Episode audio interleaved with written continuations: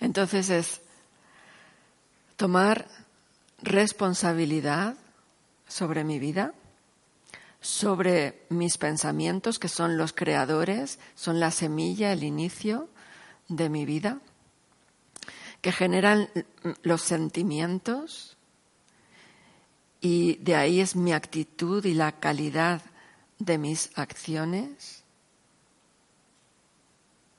Lo primero, antes de tomar responsabilidad, tengo que tomar conciencia de que yo soy la creadora de mi vida, porque si no, ¿quién quiere tomar responsabilidad? Es una palabra que tiene unas connotaciones de carga, ¿no? Pero no, para mí la responsabilidad es desarrollar las habilidades para afrontar cualquier circunstancia que la vida me presenta y también para ser la que inicia y crea lo que yo quiero ver en el mundo. Y el mundo empieza por mi pequeño mundo. Y el pequeño mundo exterior empieza por mi micromundo interior. Entonces mantener esta conciencia, llevar la mirada hacia adentro para después llevarla hacia afuera. Porque esas muletas en las que me apoyo cualquier día se pueden caer, entonces tengo que estar fuerte para dejar de apoyarme en muletas. Y para eso tengo que adquirir un compromiso conmigo misma. Un compromiso que pueda cumplir. No ponerme un compromiso de esos que sueño, ay, claro, es que a mí me gustaría. Olvídate de los me gustaría. ¿Qué voy a hacer ya? ¿Qué voy a hacer desde ahora mismo? ¿Qué pequeño paso me comprometo conmigo misma a cambiar, que me acerque a aquello que yo quiero lograr? En este caso, hoy estamos hablando sobre la confianza y cuáles serían las consecuencias en mi vida, los efectos, los resultados que yo puedo presentir que sucederán si yo hago este pequeño cambio. Y entonces celebrar. Porque celebramos muchas cosas en la vida, pero hay veces que nos cuesta celebrar esas pequeñas victorias internas, esas pequeñas victorias interiores que nos van haciendo sentirnos cada vez mejor. Entonces, e-, esa propia celebración ya lleva un determinado tipo de energía. Si tú quieres crear a, un niño que tenga una confianza sólida y, y se sepa mantener en sí mismo, ¿Tú qué haces? Le fortaleces, ¿no? Celebrando cualquier pequeño logro, cualquier pequeño éxito. Y entonces estás generando un ambiente que propicia el que eso crezca favorablemente. Entonces cada uno de nosotros podemos hacer ese ambiente en nuestro interior, que florezca, que esas semillas que plantamos crezcan y generen un árbol frondoso. Y que sepamos que esa semilla se van a ver unos frutos que voy a recoger. Y entonces cuando uno recoge frutos, los, los celebra. Entonces por eso es importante cómo me hablo a mí misma. ¿De qué manera? ¿Es amorosa o es exigente? ¿O es cortante? ¿Es perfeccionista? Entonces hay muchas técnicas para despedir a todos estos invasores. y permitir que resurja y renazca y se fortalezca el héroe interior que somos cada uno de nosotros y despertemos esa grandeza humana. ¿Sí? ¿Queréis hacer esto? ¿Sí? ¿Os vais con un, un mini propósito? ¿Eh? De mantenernos íntegros, prestar atención, no solamente a cómo son esas voces, sino también qué sentimiento genera en nuestro corazón. Es algo que hace que nuestro corazón se abra generosamente y no tenga miedo a salir a la vida, a ver qué ocurre. Y, y, hace que nuestra mirada cambie y en lugar de pensar que voy a salir y hay un montón de enemigos ahí esperándome, saber cómo mantenerme yo a salvo de mis propios pensamientos que genero hacia eso que veo ahí afuera. Cuidar mi estilo de vida, porque el estilo de vida está muy relacionado con lo que yo eh, permito que entre en mi mente y, y agrandarlo aquí de una determinada manera que me engrandezca o me empequeñezca. Entonces, nos guste o no, depende de nosotros. Porque hay veces que cuesta admitirlo esto, ¿no? Cuesta admitirlo. ¿Sí? No, no me lo puedo creer.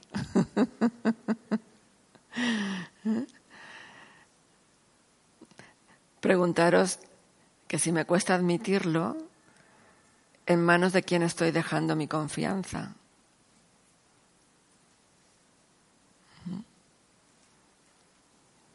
¿En manos de quién lo estoy dejando?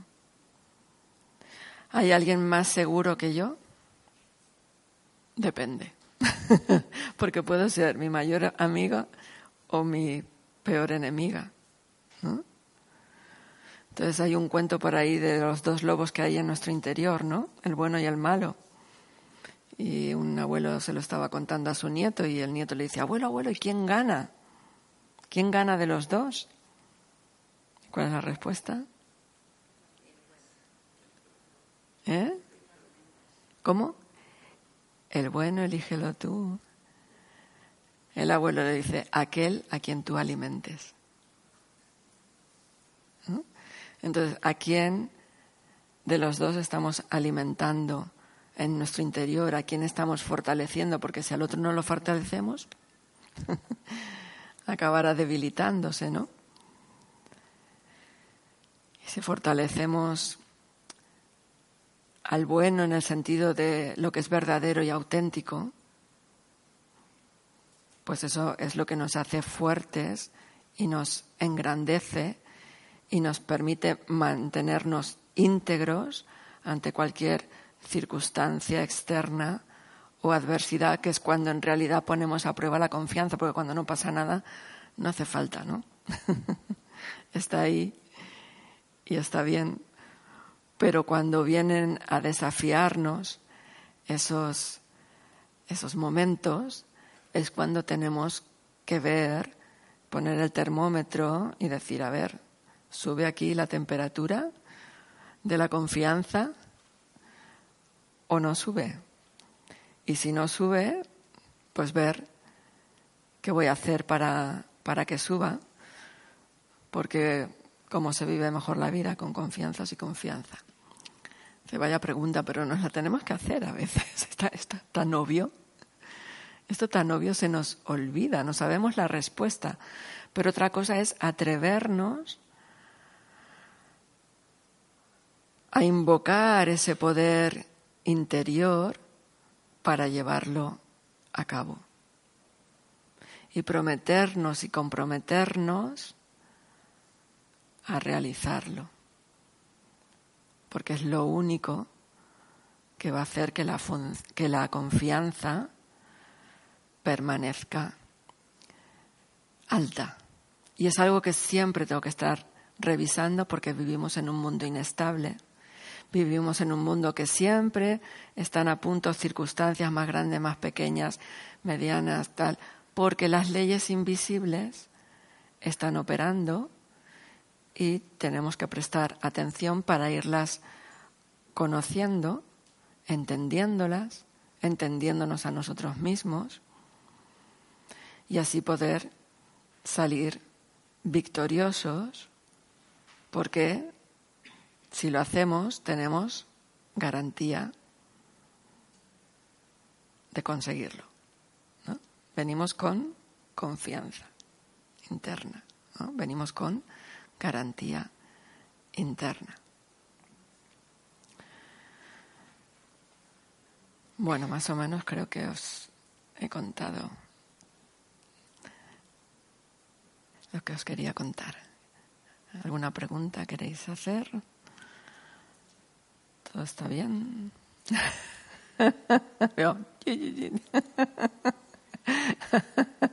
El cuerpo habla. El cuerpo habla. Sí. Venga, con confianza, habla con confianza.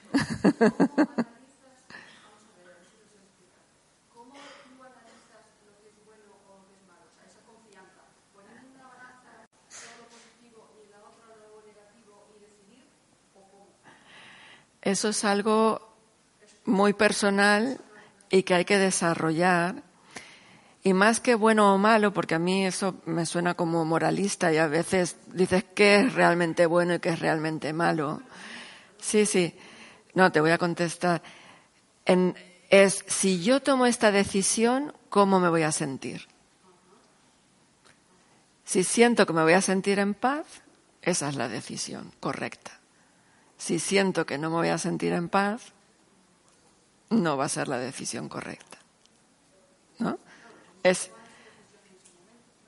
Claro, pero para eso nos tenemos que entrenar, porque lo que sucede es que nuestra mente es como un Fórmula 1 que va en piloto automático y queremos frenarla sin habernos entrenado.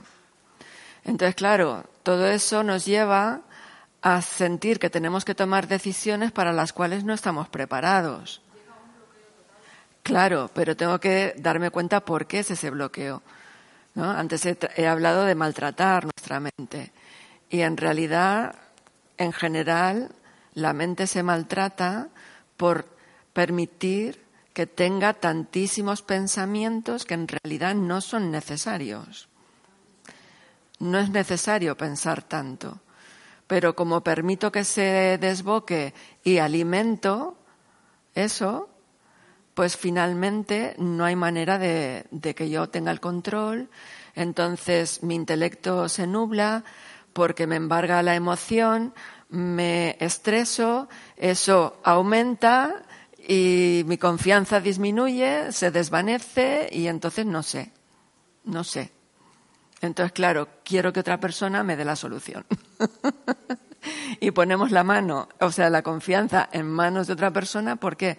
Porque sabemos que no está atrapada por mi emoción, puede tener claridad y otro punto de vista, y eso me puede ayudar siempre que yo después me haga responsable de esa decisión. Porque si no, después, ¿qué haré? Oye, me dijiste que no sé qué y después resultó no sé cuántos, no era lo que yo esperaba. ¿no? Entonces me estoy engañando a mí misma porque no he tomado responsabilidad y compromiso sobre mi decisión y quiero echarle la culpa a otro. Entonces, es ir fortaleciendo. Hay que entrenar la mente y una de las formas de entrenarla es en la meditación, que para mí la meditación es un contacto, contactar conectar, reconectar con el ser auténtico y verdadero que soy, que es el que viene con la confianza y con la garantía de fábrica. ¿eh? Y entonces establecer esa comunicación, hablar de una forma diferente, de una forma amable, de una forma suave, de una forma compasiva, y ver que esa dulce, y ver que esa manera en la que yo me trato me hace fortalecer. Porque en este mundo externo, las formas en la actualidad son muy duras. ¿Estáis de acuerdo? Son muy duras, son muy tajantes. te, elimino de... No hay paciencia, no hay tolerancia. Entonces la, comunicación, claro, yo veo eso fuera y como me creo que eso tiene que ver conmigo, pues entonces me siento mal. ¿No? Viene alguien y me dice algo y viene esa persona alterada y yo digo, ¡Ah! ¿qué he hecho yo para que me diga esto y me lo diga de otras formas? Pues quién se ha creído y por qué me exige esto. Y no me doy cuenta que, bueno, esa persona ha venido, me ha dicho algo, yo no sé cuáles son sus circunstancias, por qué viene de esa manera, por qué me lo dice de esa manera, qué está creando en su mundo, pero yo me lo tomo como personal. Y ahí empieza mi malestar y mi sufrimiento porque yo misma me estoy maltratando internamente. Cojo lo del otro, lo hago mío, lo agrando, le echo sal, le echo pimienta y pumba, se lo devuelvo.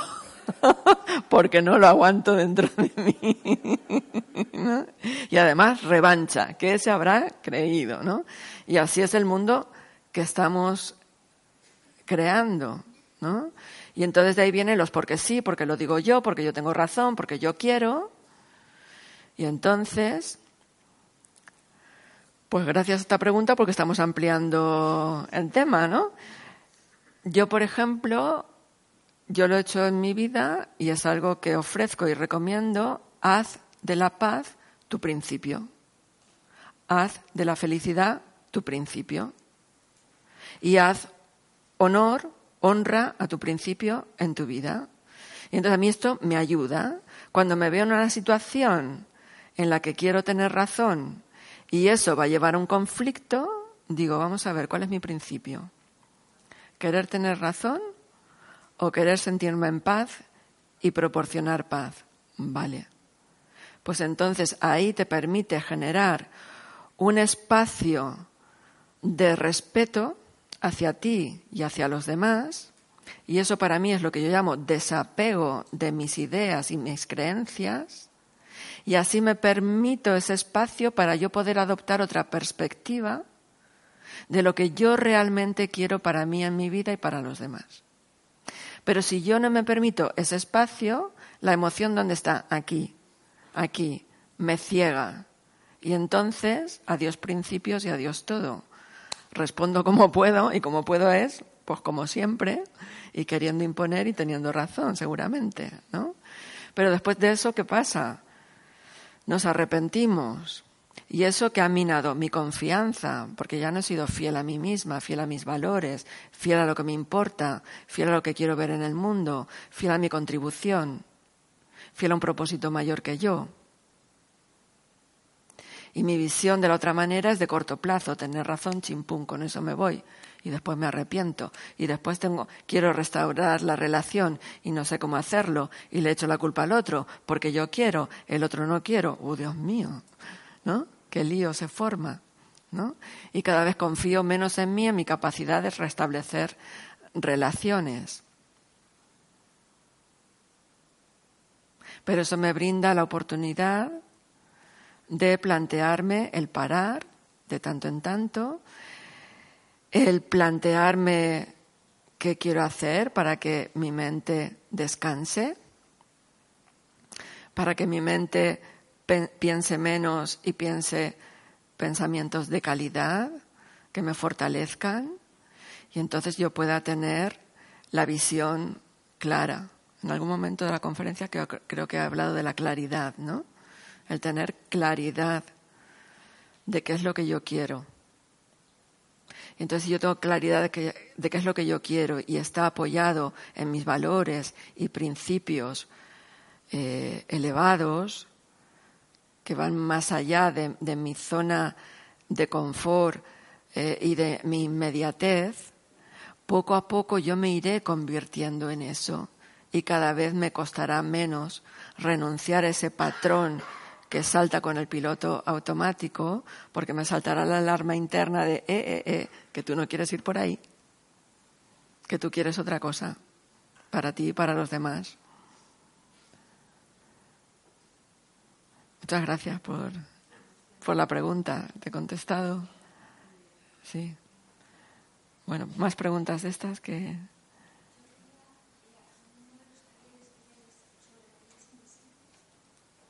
Sí, que, que lo demos.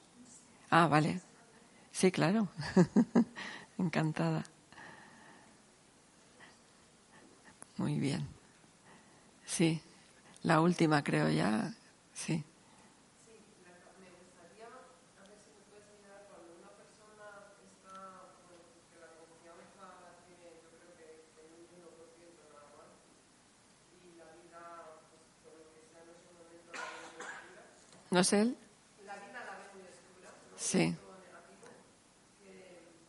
y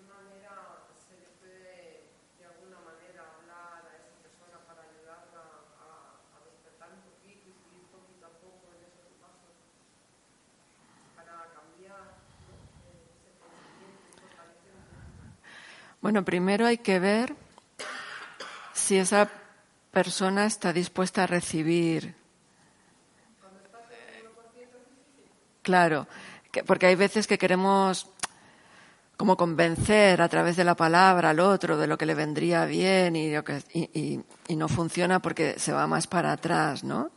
Entonces hay veces que con el silencio, con el estar ahí, con tus buenos deseos y tus pensamientos puros y tu visión, en lugar de ver al otro en la circunstancia en la que él se ve, tú verlo como ese ser auténtico con la confianza de fábrica. Es decir, tú ya lo ves con el logro realizado. Y eso es súper potente, súper potente, esa visión del otro. Y esto es algo que, que nos resulta útil a todos. No solo eh, ver a otro eh, que está en esas circunstancias de esa manera, porque sin darnos cuenta y a nivel sutil es como que nos estamos poniendo en un plano de superioridad. Y entonces así no, no ayudamos. No. Es poner a la otra persona incluso más elevada, sería una fórmula más, más eh, poderosa y más efectiva, porque lo estás elevando a nivel vibracional. Es ponerte tú en esa energía que ayuda al otro. Y tener tú la paciencia de que el otro a su ritmo, X el que sea, vaya. Pero tú sabes que estás cooperando de esa manera. Porque si no, hay veces que solo creemos que cooperamos cuando vemos con estos ojos resultados. Y hay que estar incluso desapegado del resultado para que la ley funcione y no poner cortapisas sin darnos cuenta con esa creencia de es que yo quiero ayudar, mi buena voluntad y tal, pero en realidad hay un ego por ahí también que se quiere satisfacer de alguna manera. Es muy sutil, muy sutil, muy sutil esto para darnos cuenta, ¿no? Pero sabiendo la fórmula, ¿no? De yo doy, yo doy. Y además, si lo hago en plan generoso, yo doy para el que lo necesite, incluso sin saber quién es. Y eso lo hacemos en la meditación, ¿no?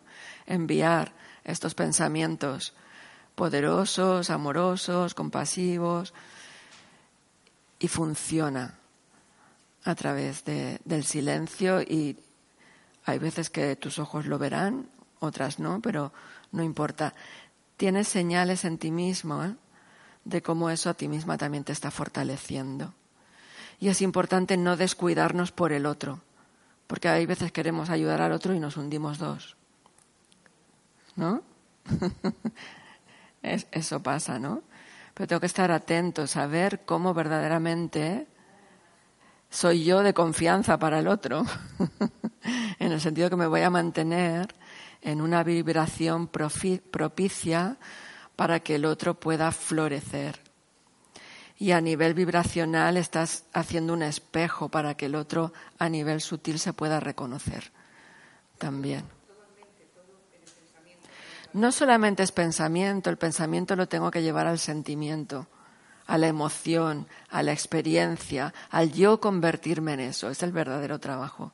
Yo me convierto en ese ser pacífico que no juzga, ese ser amoroso, paciente, eh, compasivo, pacífico, feliz, alegre, da igual la circunstancia. Quiero decir, no vas a estar jajaja delante de alguien que se siente mal y está sufriendo, pero tu vibración sí que es de un contentamiento interno, de sentir esperanza para el otro también, de que lo va a conseguir y no perder esa fe que se convierte en certeza aunque tú no lo veas. Porque la cuestión no está en que tú lo veas, sino en que el otro lo consiga. ¿No? ¿Sí? Claro, es que la fórmula es que cuando tú te ayudas, ayudas a los demás. Entonces, si pones el foco en ti, por el mismo por el mismo precio, por la misma energía, por el mismo tiempo, por el mismo esfuerzo, estás ayudando a los demás. En cambio, cuando pones el foco afuera, ahí ya la fórmula falla. ¿Mm? Muy bien. Pues vamos a meditar, a practicar unos momentos.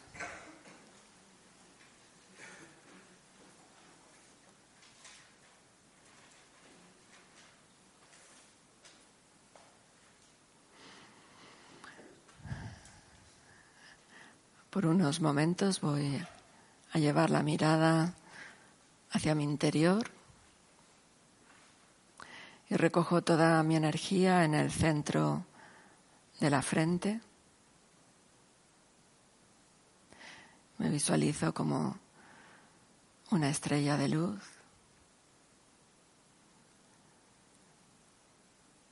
Esa soy yo, el alma.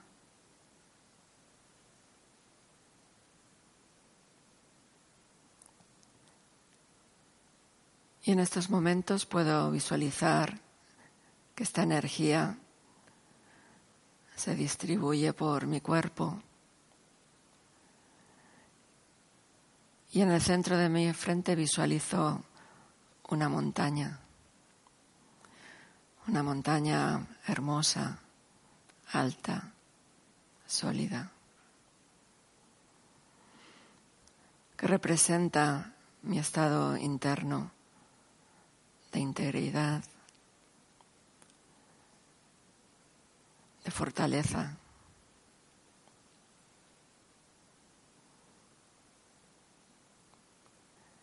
de estabilidad, de ecuanimidad.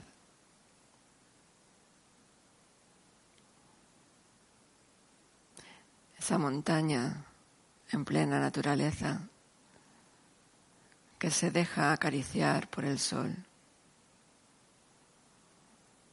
que se deja acariciar por el viento que modela sus laderas.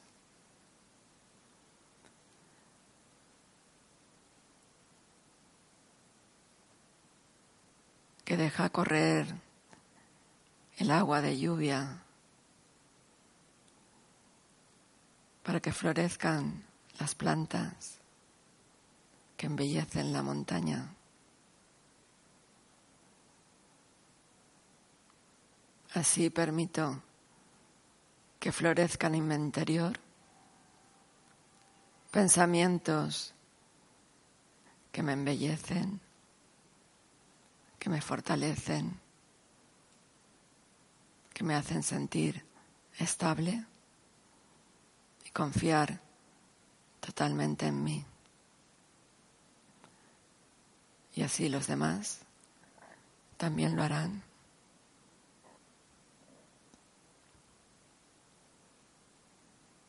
Me permito crear este espacio de silencio y de paz.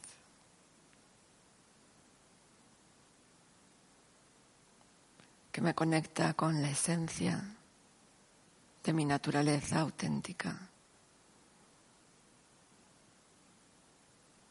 Y me permite confiar totalmente en mi grandeza.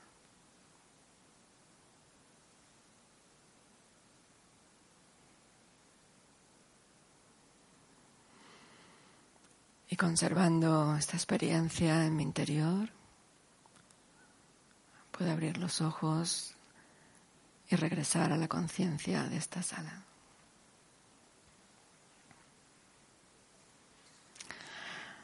Muy bien, pues muchas gracias. Espero que os haya servido. Gracias.